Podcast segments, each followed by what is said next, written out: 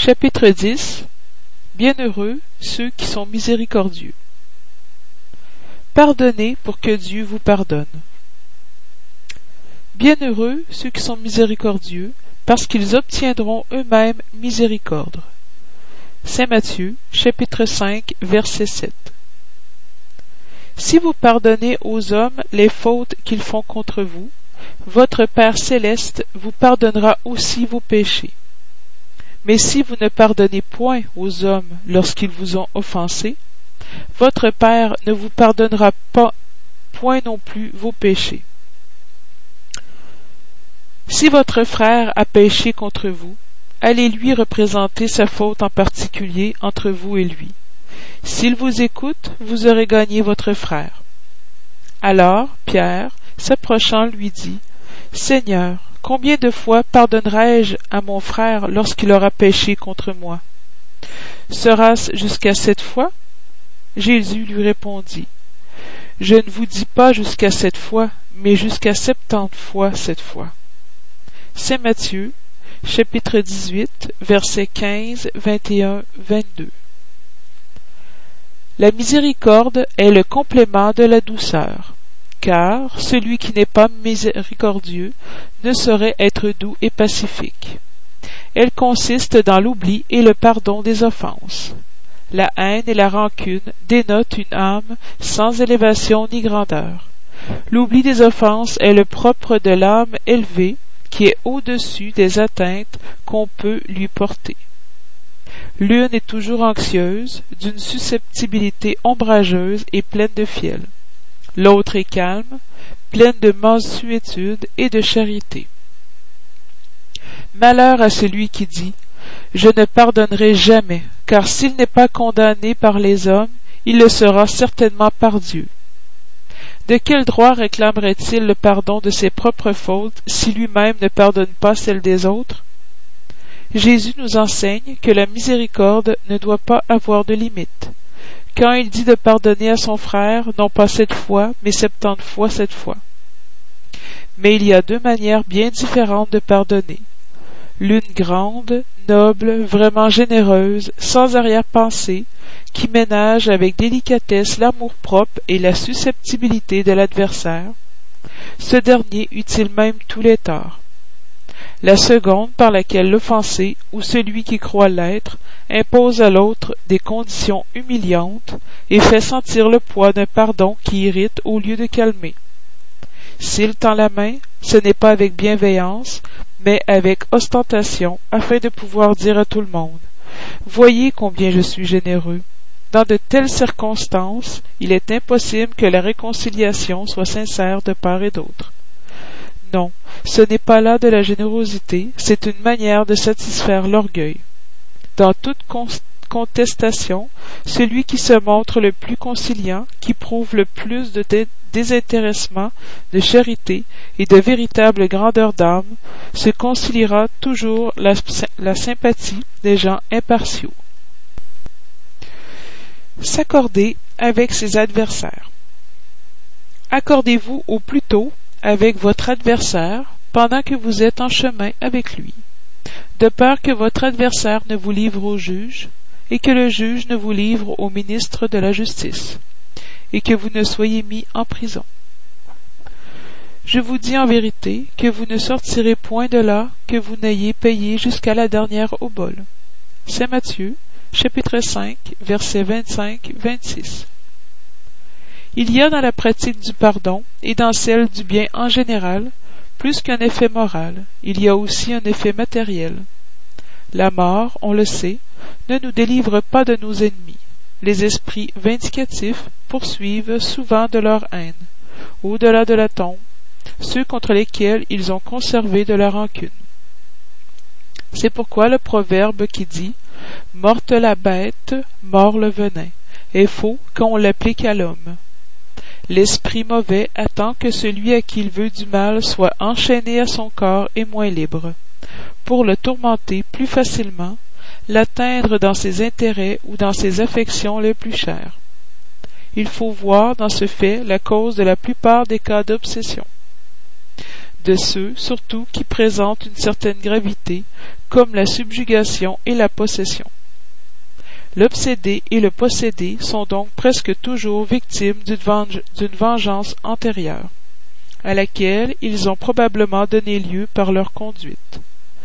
Dieu le permet pour les punir du mal qu'ils ont fait eux-mêmes, ou, s'ils n'en ont pas fait, pour avoir manqué d'indulgence et de charité en ne pardonnant pas. Il importe donc, au point de vue de sa tranquillité future, de réparer au plus tôt les torts que l'on a eus envers son prochain, de pardonner à ses ennemis afin d'éteindre, avant de mourir, tout sujet de dissension, toute cause fondée d'animosité ultérieure. Par ce moyen, d'un ennemi acharné en ce monde, on peut se faire un ami dans l'autre. Tout au moins, on met le bon droit de son côté. Et Dieu ne laisse pas celui qui a pardonné en but à la vengeance. Quand Jésus recommande de s'arranger au plus tôt avec son adversaire, ce n'est pas seulement en vue d'apaiser les discordes pendant l'existence actuelle, mais d'éviter qu'elles ne se perpétuent dans les existences futures. Vous ne sortirez point de là, dit-il, que vous n'ayez payé jusqu'à la dernière obole, c'est-à-dire satisfait complètement à la justice de Dieu. Le sacrifice le plus agréable à Dieu. Si donc, lorsque vous présentez votre offrande à l'autel, vous vous souvenez que votre frère a quelque chose contre vous, laissez là votre don au pied de l'autel, et allez vous réconcilier auparavant avec votre frère, et puis vous reviendrez offrir votre don. Saint Matthieu, chapitre 5, versets 23-24. Lorsque Jésus dit Allez vous réconcilier avec votre frère avant de présenter votre offrande à l'autel, il enseigne que le sacrifice le plus agréable au Seigneur est celui de son propre ressentiment, qu'avant de se présenter à lui pour être pardonné, il faut avoir soi-même pardonné et que si l'on a un tort envers un de ses frères, il faut l'avoir réparé. Alors seulement l'offrande sera agréée, parce qu'elle viendra d'un cœur pur de toute mauvaise pensée. Il matérialise ce précepte parce que les Juifs offraient des sacrifices matériels. Ils devaient conformer ces paroles à leur usage. Le chrétien n'offre pas de dons matériels. Il a spiritualisé le sacrifice, mais le précepte n'en a que plus de force. Il offre son âme à Dieu, et cette âme doit être purifiée. En entrant dans le temple du Seigneur, il doit laisser en dehors tout sentiment de haine et d'animosité, toute mauvaise pensée contre son frère. Alors seulement sa prière sera portée par les anges aux pieds de l'Éternel. Voilà ce qu'enseigne Jésus par ces paroles. Laissez votre offrande au pied de l'autel, et allez d'abord vous réconcilier avec votre frère, si vous voulez être agréable au Seigneur. La paille et la poutre dans l'œil. Pourquoi voyez-vous une paille dans l'œil de votre frère, vous qui ne voyez pas une poutre dans votre œil Ou comment dites-vous à votre frère Laissez-moi tirer une paille de votre œil, vous qui avez une poutre dans la vôtre. Hypocrite, ôtez premièrement la poutre de votre œil, et alors vous verrez comment vous pourrez tirer la paille de l'œil de votre frère. C'est Matthieu, chapitre 7, versets 3, 4 et 5.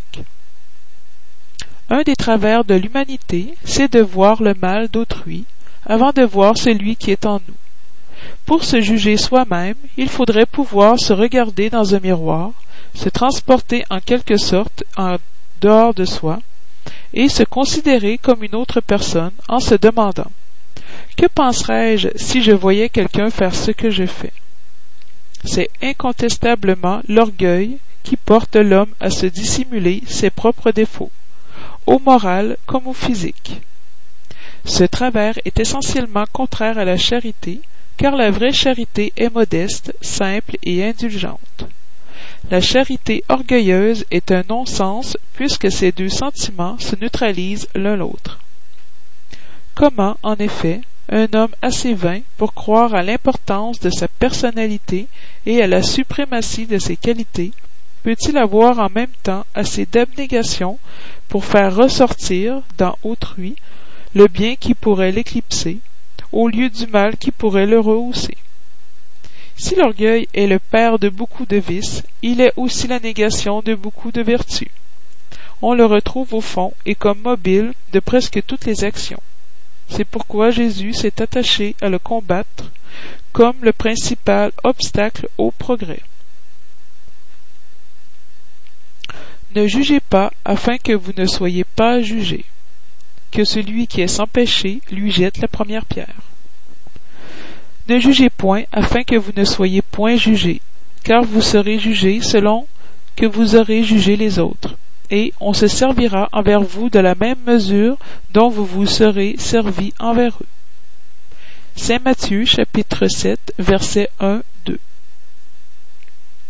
Alors les scribes et les pharisiens lui amenèrent une femme qui avait été surprise en adultère, et la faisaient tenir debout au milieu du peuple ils dirent à Jésus, Maître, cette femme vient d'être surprise en adultère. Or, Moïse nous ordonne dans la loi de lapider les adultères. Quel est donc sur cela votre sentiment? Il disait ceci en le tentant, afin d'avoir de quoi l'accuser. Mais Jésus, se baissant, écrivit avec son doigt sur la terre. Comme il continuait à l'interroger, il se leva et leur dit que celui d'entre vous qui est sans péché lui jette la première pierre. Puis, se baissant de nouveau, il continua à écrire sur la terre. Mais pour eux, l'ayant entendu parler de la sorte, ils se retirèrent l'un après l'autre, les vieillards sortant les premiers, et ainsi Jésus demeura seul avec la femme, qui était au milieu de la place. Alors Jésus, se relevant, lui dit, Femme, où sont vos accusateurs? Personne ne vous a-t-il condamné? Elle lui dit, Non, Seigneur. Jésus lui répondit, Je ne vous condamnerai pas non plus. Allez-vous-en et à l'avenir ne péchez plus. Saint Jean, chapitre 8, versets de 3 à 11. Que celui qui est sans péché lui jette la première pierre, dit Jésus. Cette maxime nous fait un devoir de l'indulgence, parce qu'il n'est personne qui n'en ait besoin pour son propre compte elle nous apprend que nous ne devons pas juger les autres plus sévèrement que nous ne nous jugeons nous-mêmes, ni condamner en autrui ce que nous excusons en nous. Avant de reprocher une faute à quelqu'un, voyez si le même blâme ne peut retomber sur nous. Le blâme jeté sur la conduite d'autrui peut avoir deux mobiles réprimer le mal ou discréditer la personne dont on critique les actes. Ce dernier motif n'a jamais d'excuse car c'est de la médisance et de la méchanceté. Le premier peut être louable et devient même un devoir dans certains cas, puisqu'il doit en résulter un bien, et que sans cela le mal ne serait jamais réprimé dans la société. L'homme, d'ailleurs, ne doit-il pas aider au progrès de son semblable? Il ne faudrait donc pas prendre dans le sens absolu ce principe. Ne jugez pas si vous ne voulez pas être jugé, car la lettre tue et l'esprit vivifie. Jésus ne pouvait défendre de blâmer ce qui est mal, puisque lui-même nous a donné l'exemple. Il l'a fait en termes énergiques. Mais il a voulu dire que l'autorité du blâme est en raison de l'autorité morale de celui qui le prononce. Se rendre coupable de ce que l'on condamne en autrui, c'est abdiquer cette autorité. C'est de plus s'enlever le droit de répression. La conscience intime, du reste, refuse refuse tout respect et toute soumission volontaire à celui qui, étant investi d'un pouvoir quelconque, viole les lois et les principes qu'il est chargé d'appliquer. Il n'y a d'autorité légitime aux yeux de Dieu que celle qui s'appuie sur l'exemple qu'elle donne du bien. C'est ce qui ressort également des paroles de Jésus. Instruction des esprits, pardon des offenses. Combien de fois pardonnerai-je à mon frère? Vous lui pardonnerez non pas sept fois, mais septante fois sept fois. Voilà une de ces paroles de Jésus qui doit frapper le plus votre intelligence et parler le plus haut à votre cœur. Rapprochez ces paroles de miséricorde de l'oraison si simple, si résumée et si grande dans ses aspirations que Jésus donne à ses disciples, et vous trouverez toujours la même pensée. Jésus, le juste par excellence, répond à Pierre. Tu pardonneras, mais sans limite. Tu pardonneras chaque offense aussi souvent que l'offense te sera faite. Tu enseigneras à tes frères cet oubli de soi-même qui rend invulnérable contre l'attaque, les mauvais procédés et les injures. Tu seras doux et humble de cœur, ne mesurant jamais ta mansuétude. Tu feras enfin ce que tu désires que le Père céleste fasse pour toi. N'a-t-il pas à te pardonner souvent et compte-t-il le nombre de fois que son pardon descend effacer tes fautes? Écoutez donc cette réponse de Jésus et, comme Pierre, appliquez-la à vous-même. Pardonnez, usez d'indulgence, soyez charitable, généreux, prodigue même de votre amour. Donnez car le Seigneur vous rendra. Pardonnez car le Seigneur vous pardonnera. Abaissez-vous car le Seigneur vous relèvera. Humiliez-vous car le Seigneur vous fera asseoir à sa droite. Allez, mes bien-aimés, étudiez et commentez ces paroles que je vous adresse de la part de celui qui, du haut des splendeurs célestes, regarde toujours vers vous, et continue avec amour la tâche ingrate qu'il a commencée il y a dix-huit siècles. Pardonnez donc à vos frères comme vous avez besoin qu'on vous pardonne à vous-même. Si leurs actes vous ont été personnellement préjudiciables, c'est un motif de plus pour être indulgent car le mérite du pardon est proportionné à la gravité du mal. Il n'y aura aucun à penser sur les torts de, de vos frères, s'ils ne vous avaient fait que des blessures légères. Spirit, n'oubliez jamais qu'en parole, comme en action, le pardon des injures ne doit pas être un vain mot. Si vous vous dites spirit, soyez-le donc. Oubliez le mal qu'on a pu vous faire, et ne pensez qu'à une chose, le bien que vous pouvez rendre. Celui qui entré dans cette voie ne s'en doit point écarter même par la pensée, car vous êtes responsable de vos pensées que Dieu connaît. Faites donc qu'elles soient dépouillées de tout sentiment de rancune. Dieu sait ce qui demeure au fond du cœur de chacun. Heureux donc celui qui peut chaque soir s'endormir en disant je n'ai rien contre mon prochain. Siméon, Bordeaux, 1862. Pardonner à ses ennemis, c'est demander pardon pour soi-même. Pardonner à ses amis, c'est leur donner une preuve d'amitié. Pardonner les offenses, c'est montrer qu'on devient meilleur. Pardonnez donc, mes amis, afin que Dieu vous pardonne, car si vous êtes dur, exigeant, inflexible, si vous tenez rigueur même pour une légère offense, comment voulez-vous que Dieu oublie que chaque jour vous avez le plus grand besoin d'indulgence? Ô malheur à celui qui dit Je ne pardonnerai jamais, car il prononce sa propre condamnation. Qui sait d'ailleurs si, en descendant en vous-même, vous n'avez pas été l'agresseur? Qui sait si, dans cette lutte qui commence par un coup d'épingle et finit par une rupture, vous n'avez pas commencé à porter le premier coup? Si une parole blessante ne vous est pas échappée? Si vous avez usé de toute la modération nécessaire? Sans doute votre adversaire a tort de se montrer trop susceptible, mais c'est une raison pour vous d'être indulgent et de ne pas mériter le reproche que vous lui adressez. Admettons que vous ayez été réellement l'offensé dans une circonstance, qui dit que vous n'avez pas envenimé la chose par des représailles et que vous n'avez pas fait dégénérer en querelle sérieuse ce qui aurait pu facilement tomber dans l'oubli.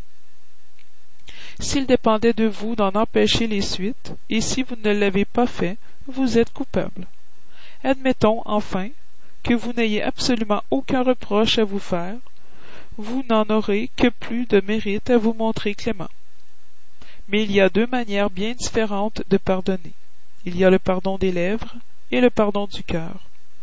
Bien des gens disent de leur adversaire Je lui pardonne, tandis qu'intérieurement ils éprouvent un secret plaisir du mal qui lui arrive, disant en eux-mêmes qu'il n'a que ce qu'il mérite.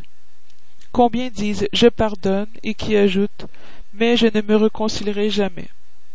Je ne le reverrai de ma vie. Est-ce là le pardon selon l'Évangile? Non. Le véritable pardon, le pardon chrétien, est celui qui jette un voile sur le passé.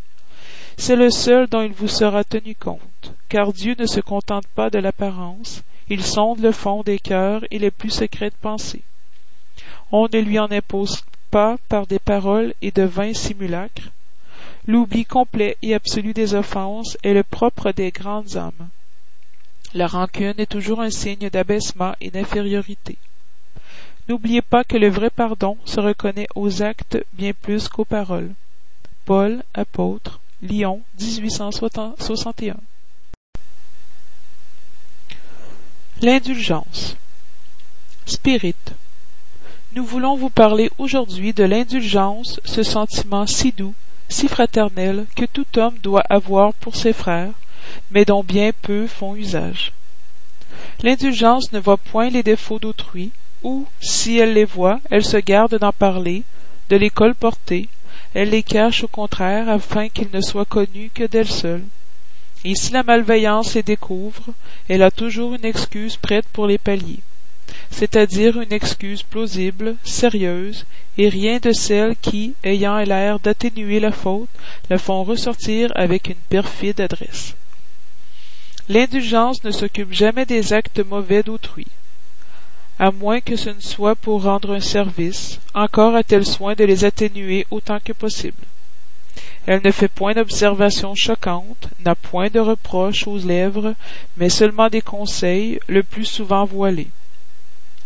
Quand vous jetez la critique, quelles conséquences doit-on tirer de vos paroles? C'est que vous, qui blâmez, n'auriez pas fait ce que vous reprochez, c'est que vous valez mieux que le coupable? Ô homme, quand donc jugerez-vous vos propres cœurs, vos propres pensées, vos propres actes, sans vous occuper de ce que font vos frères? Quand n'ouvrirez-vous vos yeux sévères que sur vous-même? Soyez donc sévères envers vous, indulgents envers les autres. Songez à celui qui juge en dernier ressort, qui voit les secrètes pensées de chaque cœur, et qui, par conséquent, excuse souvent les fautes que vous blâmez ou condamne ce que vous excusez, parce qu'il connaît le mobile de tous les actes et que vous, qui criez si haut, anathème, auriez, peut-être commis des fautes plus graves. Soyez indulgents, mes amis, car l'indulgence attire, calme, redresse, tandis que la rigueur décourage, éloigne et irrite. Joseph, esprit protecteur, Bordeaux, 1863.